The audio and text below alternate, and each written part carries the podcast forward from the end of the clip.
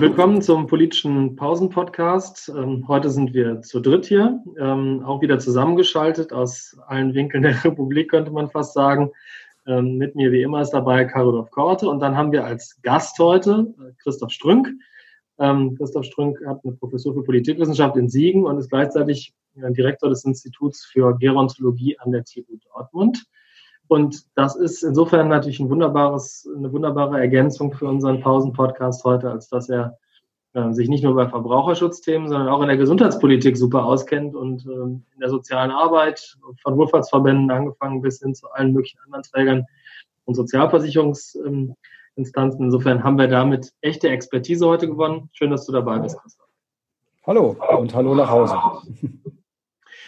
ähm, Steigen wir vielleicht gleich mal so mit ein paar Eindrücken zur Gesundheitspolitik ein. Was ist für dich das überraschendste oder die größte Wendung gegenüber der Gesundheitspolitik der letzten Jahre, was wir in dieser Corona-Krise erleben?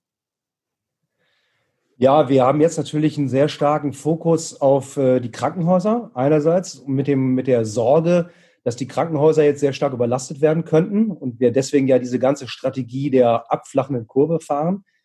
Und gleichzeitig sieht man jetzt im Moment, äh, dass Deutschland ja offenbar deutlich mehr Kapazitäten hat, was Intensivbetten und Beatmungsgeräte angeht, als viele andere Länder. Da sind wir ja relativ weit oben an der Spitze.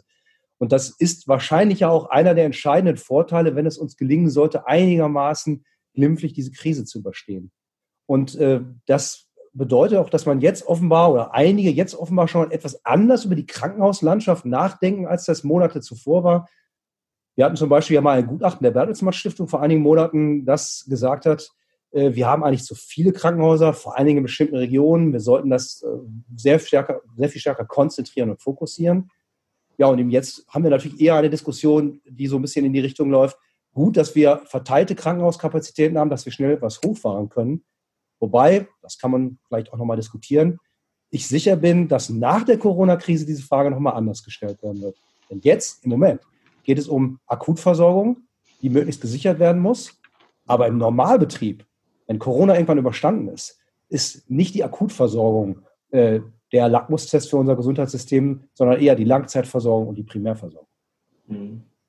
Wir haben ja heute auch das Urteil aus Karlsruhe erstmals, weil es ein Kläger gab, in dem jetzt Karlsruhe deutlich gemacht hat, dass äh, Gesundheitspolitik offenbar Vorrang hat vor der Einschränkung persönlicher Freiheit. Denn das Dilemma Gesundheit versus Freiheit bleibt ja und muss ja politisch gelöst werden. Aber hier ist es zumindest punktuell Vorrang. Und ich habe als Begriff eben neu gelernt, äh, Gesundheitssicherheit. Das war mir vorher nicht bewusst, dass es das so gibt. Wahlen drehen sich immer um die Frage von Sicherheit und Identität, zumindest in Deutschland.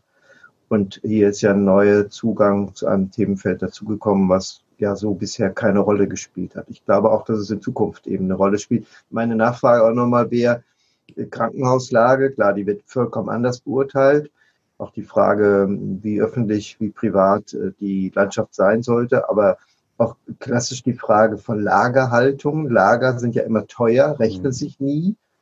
Es geht ja nicht um Klopapier, sondern es geht auch um Schutzkleidung, Vorrichtungen. Die Bundeswehr hat ja einige Lagerhaltungen, auch für Schutzkleidung und für Nahrungsmittel ja offensichtlich. Aber muss jetzt jedes Krankenhaus auch ein Lager wieder haben? Wird das kommen? Ja, ich glaube, im Moment haben wir natürlich eine absolute Extremsituation, weil fast weltweit natürlich diese Nachfrage jetzt extrem ist und deswegen jetzt auch diese Engpässe auftauchen, auch Leute das missbräuchlich natürlich nutzen für sich. Aber meine Vermutung ist, wenn wir einigermaßen zur Normalität wieder zurückkehren, wird es äh, auch nicht die Lösung sein, dass jeder jetzt große Lager anlegt. Das äh, kann auf Dauer nicht funktionieren. Und es wird sicherlich so sein, dass man national über Kapazitäten nachdenkt. Aber wenn man mal realistisch ist, wir haben auch im Bereich der Medizintechnik und der Ausstattung auch, wir haben auch da einen globalen Markt, der vorher unter normalen Umständen auch einigermaßen gut funktioniert. Aber wie beim Thema Impfstoffe wird man wahrscheinlich darüber nachdenken, dass man für solche Extremsituationen eben doch andere und bessere Vorsorge treffen muss. Also doch so etwas wie Teillager, aber sicherlich nicht bei jedem Krankenhaus. Also das äh, wäre wahrscheinlich keine gute Strategie, sondern eher etwas stärker zentralisiert.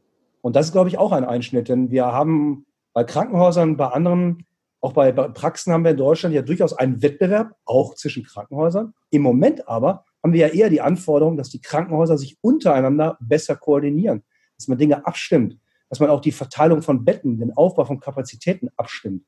Und das stößt sich natürlich ein bisschen an dem Wettbewerbsprinzip. Und deswegen bin ich sicher, dass diese, dieser Balance zwischen Kooperation, Koordination und Wettbewerb nach der Corona-Krise auch nochmal so ein bisschen anders bewertet wird oder dieses, ja, sozusagen dieser teilweise Widerspruch anders nochmal betrachtet werden. Zu der Profitorientierung würde mich nochmal dann dein Eindruck interessieren. Ähm, du hast jetzt gerade eben gesagt, dass wenn wir vergleichsweise gut dastehen. Die Frage ist ja, gilt das in allen Teilen des Landes gleichermaßen oder haben wir vielleicht auch große regionale Disparitäten? Denn ähm, wenn im Prinzip bisher das ähm, Krankenhauswesen auch profitorientiert gewesen ist, dann hat das ja durchaus auch Folgen gehabt, dass in bestimmten Regionen des Landes, wo sich das einfach nicht gerechnet hat, ein großes Krankenhaus zu betreiben, möglicherweise genau die Versorgung eingegrenzt ist, während vielleicht es auch in anderen äh, Metropolen eine totale Überversorgung geben kann. Ist der Eindruck richtig oder äh, ist das zu kurz gesprungen? Nee, das ist auf jeden Fall richtig. Wir haben da sicherlich große Disparitäten. Ähm, äh, trotzdem, und das ist ja auch die Kontroverse um dieses Bertelsmann-Gutachten gewesen, muss man sich tatsächlich, auch unabhängig von Corona natürlich fragen, was ist eigentlich tatsächlich das Beste für die Patienten jetzt in dieser Krisensituation, aber auch später, wenn wir wieder im Normalbetrieb sind. Also wenn ich in dünn besiedelten Gegenden sehr wenig Krankenhauskapazitäten habe und auch keine Uniklinik zum Beispiel in erreichbarer Nähe, dann ist das sicherlich nach, zunächst mal nachteilig für die Bevölkerung. Andererseits muss man sich immer fragen, warum gehen die Leute ins Krankenhaus? Eigentlich für akute Eingriffe. Und wenn ich einen akuten Eingriff benötige, dann brauche ich da eigentlich Leute, die Erfahrung bei diesem Eingriff haben, auch sozusagen eine ganze Reihe von Operationen schon hinter sich haben. Und sowas kann, die entfernt liegenden Krankenhäuser können diese Erfahrung nicht haben. Deswegen, ich will das mal auf die These zuspitzen. Es ist einerseits sehr problematisch, wenn ich in der Nähe keine stationären Strukturen habe. Das ist richtig. Und da gibt es große Unterschiede. Gab es vorher auch schon hier in unserem Land. Für die Patientensicherheit ist es aber nicht unbedingt gut, dass ich in meiner Nähe direkt ein Krankenhaus habe, in das ich fahren kann. Denn ob dieses Krankenhaus wirklich die nötige äh, Kompetenz und auch Erfahrung hat, das würde ich mal in Frage stellen. Also die viele andere Länder außerhalb Deutschlands sind schon längst den Weg gegangen, Schwerpunktkrankenhäuser zu bilden, es zu konzentrieren. Die haben auch relativ stark Betten abgebaut, muss man auch sagen, und äh, fahren nicht unbedingt schlecht damit. Also es ist also im Moment natürlich eine schwierige Diskussion, die jetzt sehr unpopulär im Moment ist.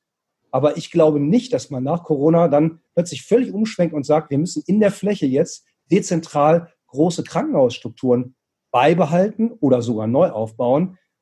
Ich hätte meine Zweifel, ob das für die Patientensicherheit langfristig wirklich äh, der vernünftige Weg ist. Wie wird denn eigentlich in der Gesundheitspolitik, werden eigentlich Lernprozesse organisiert? Weil eine Gefahr, die man ja auch haben könnte, ist, dass es sowas wie pathologisches Lernen gibt. Also man lernt jetzt was aus dieser Krise und sagt, wir bauen jetzt Lagerkapazitäten auf, wir müssen Schutzkleidung haben. Aber die nächste Gesundheitskrise ist vielleicht völlig anders gelagert und dann mangelt es an völlig anderen Dingen, die wir nicht im Blick haben.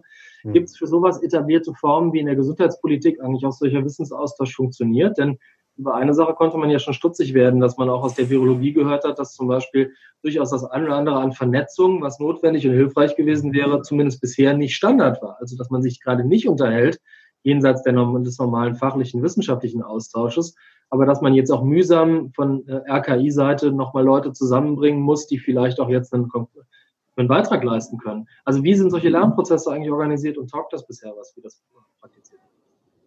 Ja, das ist, glaube ich, eine sehr wichtige Frage. Also generell ist ja das deutsche Gesundheitssystem, wenn man auch nochmal die Pflege mit dazu nimmt, relativ stark fragmentiert. Wir haben eigentlich keine so starke Koordination in diesem System. Wir haben eine Reihe von wichtigen Spielern, klar. Kassenärztliche Vereinigungen, Ärztekammern, die Krankenhausgesellschaft, die großen Unikliniken. Aber äh, wir sehen ja schon, dass es allein zwischen ambulant und stationär äh, nicht besonders gut klappt. Ich nenne mal ein Beispiel.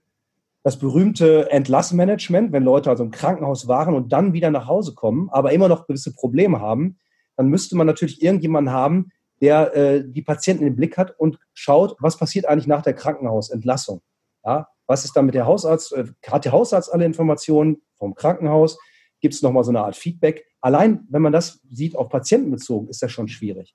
Auf die ähm, Experten bezogen, die sich austauschen müssen, die sich vernetzen müssen, äh, haben wir auch diese Situation. Wir haben auch da Wettbewerb, das ist auch völlig in Ordnung. Wir haben in der Wissenschaft Wettbewerb zwischen, innerhalb der Virologie, man sieht es ja auch jetzt. Das ist auch in Ordnung, das ist produktiv. Aber die Abstimmung untereinander, äh, der Austausch von Konzepten funktioniert nur mäßig, weil wir insgesamt auch im Versorgungssystem eine relativ starke Fragmentierung haben. Und eine ganz deutliche Fragmentierung, das sehen wir jetzt gerade, ist Pflege und äh, Krankenversorgung. Ja, die Pflegeheime äh, werden wirklich ein bisschen alleine gelassen mit dieser ganzen Situation. Ja, sie sind eigentlich abhängig von der ärztlichen Versorgung, die sie nicht selber organisieren. Das machen ja andere für sie. Und das ist jetzt gerade in diesem Augenblick äh, ganz, ganz schwierig. Und man sieht ja auch, dass viele Pflegeheime sich nicht anders zu helfen wissen, als im Grunde genommen die totale Kontaktsperre zu verhängen, was nicht, nicht sehr positiv ist für die Leute. Und ich äh, würde sagen, ja, der Austausch ist ähm, schwierig, denn wir haben relativ viele Spieler mit unterschiedlichen Interessen. Wir haben starke Unterschiede zwischen ambulant und stationär. Und wir haben also sicherlich auch, das sage ich auch mal, sicherlich eine relativ große Kluft zwischen Universitätsmedizin und der klassischen Grundversorgung in der Fläche. Da gibt es auch zu wenig Austausch. Also wir sprechen ja gerade, wir, das ist Martin Florak und ich, mit Christoph Strünk. Und äh, die eine Dimension äh, des Themas war jetzt nochmal die Ausdifferenzierung des Systems, das Lernen über die Möglichkeiten, die sich aus der Krise ergeben, für die Zeit auch danach. Die andere Dimension ist nochmal die ethische, die auch eine Rolle spielt, nicht nur in der Frage, wen darf ich behandeln. Äh, da finde ich vom Grundsatz her richtig oder nachvollziehbar in einer Demokratie, wenn man schon eine Haltung hat, kommt man natürlich auch leichter in der Krise damit zurecht. Wenn man sich die jetzt mühsam erarbeiten muss, ist es äh, sowieso schon zu spät, finde ich. Ähm, insofern finde ich es hilfreich, dass der Ethikrat immer nochmal öffentlicher wird, äh, und zu anderen auch politisch übergreifenden Themen Positionen entwickelt. Das fand ich jetzt in der Situation eigentlich ganz hilfreich. Aber mich interessiert jetzt nochmal das Sozialdarwinistische, was im Moment ja auch hochkommt im Hinblick auf die, auf das Ende der Krise. Welche, oder ich will es mal zuspitzen, die werden, diejenigen werden nicht gewählt von den Parteien, die am Ende bestimmte Gruppen ausschließen werden. Das wird man sich merken. Im nächsten Jahr sind sehr viele Landtagswahlen und die Bundestagswahl.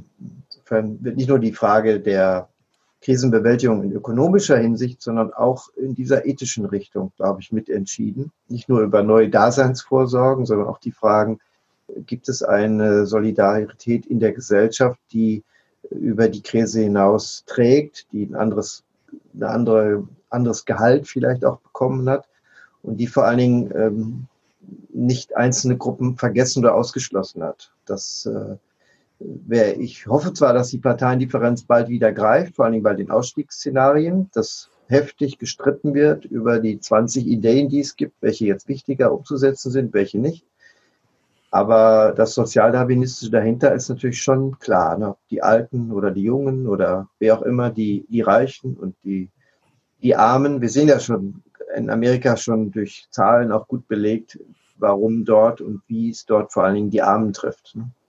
die einfach viel schneller äh, am Tod sind äh, als die Wohlhabenden, die sich auch gesundheitlich freigekauft haben. Ja, wobei das würde ich gerne nee, jetzt vielleicht nicht relativieren, aber durch eine Beobachtung ergänzen. Und dann, Christoph, kannst du vielleicht nochmal sagen, ob der Eindruck stimmt. Das Interessante scheint mir zu sein, dass wir solche amerikanischen Verhältnisse nicht befürchten müssen, weil wir die meisten Leute in einer ordentlichen Krankenversicherungssystematik haben. Also da fällt niemand ins Bodenlose.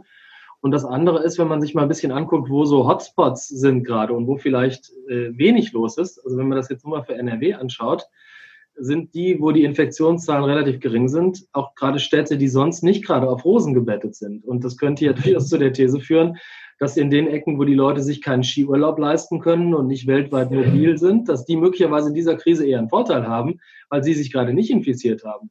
Also nördliches Ruhrgebiet zum Beispiel, das hat Zahlen, die deutlich unter Landesschnitt sind. Äh, ist das so richtig? Trägt das auf Dauer oder müssen wir irgendwie uns darauf einstellen, dass es am Ende doch eine sozioökonomische ökonomische Frage wird oder ist dieses Coronavirus tatsächlich ähm, sozioökonomisch blind? Naja, also das noch zu ergänzen, bevor dann ähm, Herr Strünk das weiter ausführt.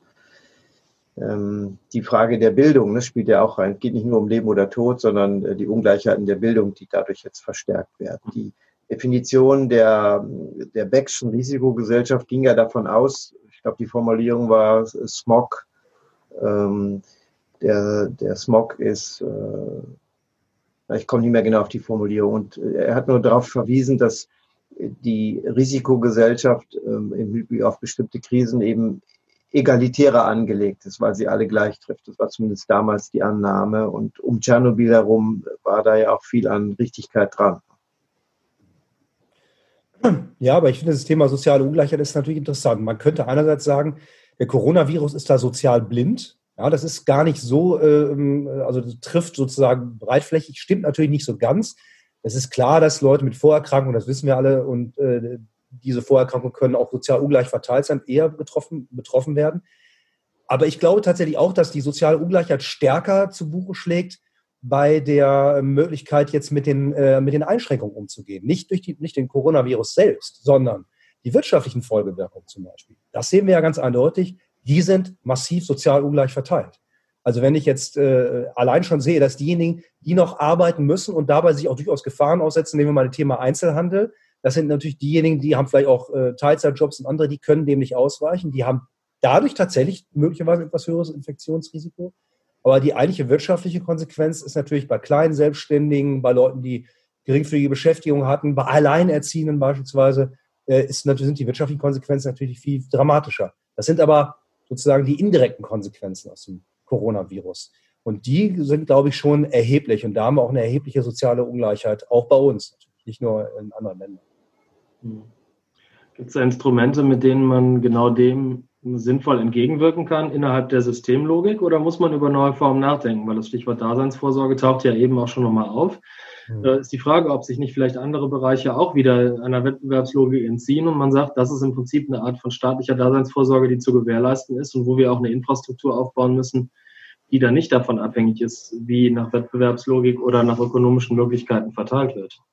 Und nochmal ergänzt äh, Wähler ansehen. Ne? Die Hauptwähler beim letzten Mal Durchschnittsalter war ja äh, 57 Jahre und die Hauptwähleranteile sind im Seniorenbereich. Also die im Moment auszuschließen am Ende und weiter einzusperren, ein paar Monate, glaube ich, kommt nicht so gut für die kommende Superwahljahr 2021.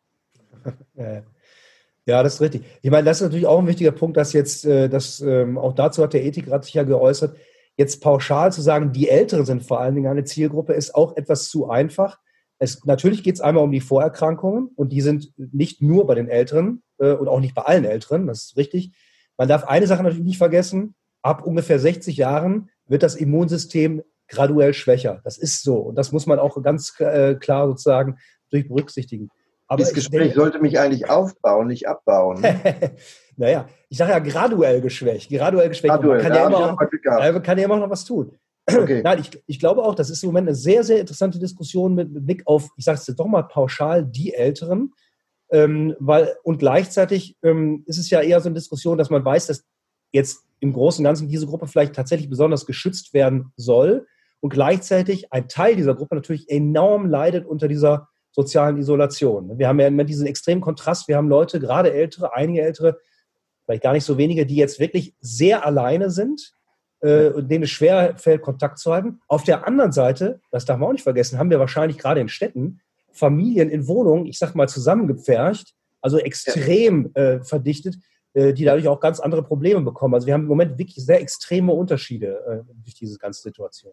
Darf ich da gerade nochmal einhaken, auch weil diejenigen, die daran ja klassischerweise auch was ähm, oder dem was entgegensetzen, sind ja dann eigentlich auch Wohlfahrtsverbände und das, was wir mhm. sonst als soziale Infrastruktur kennen.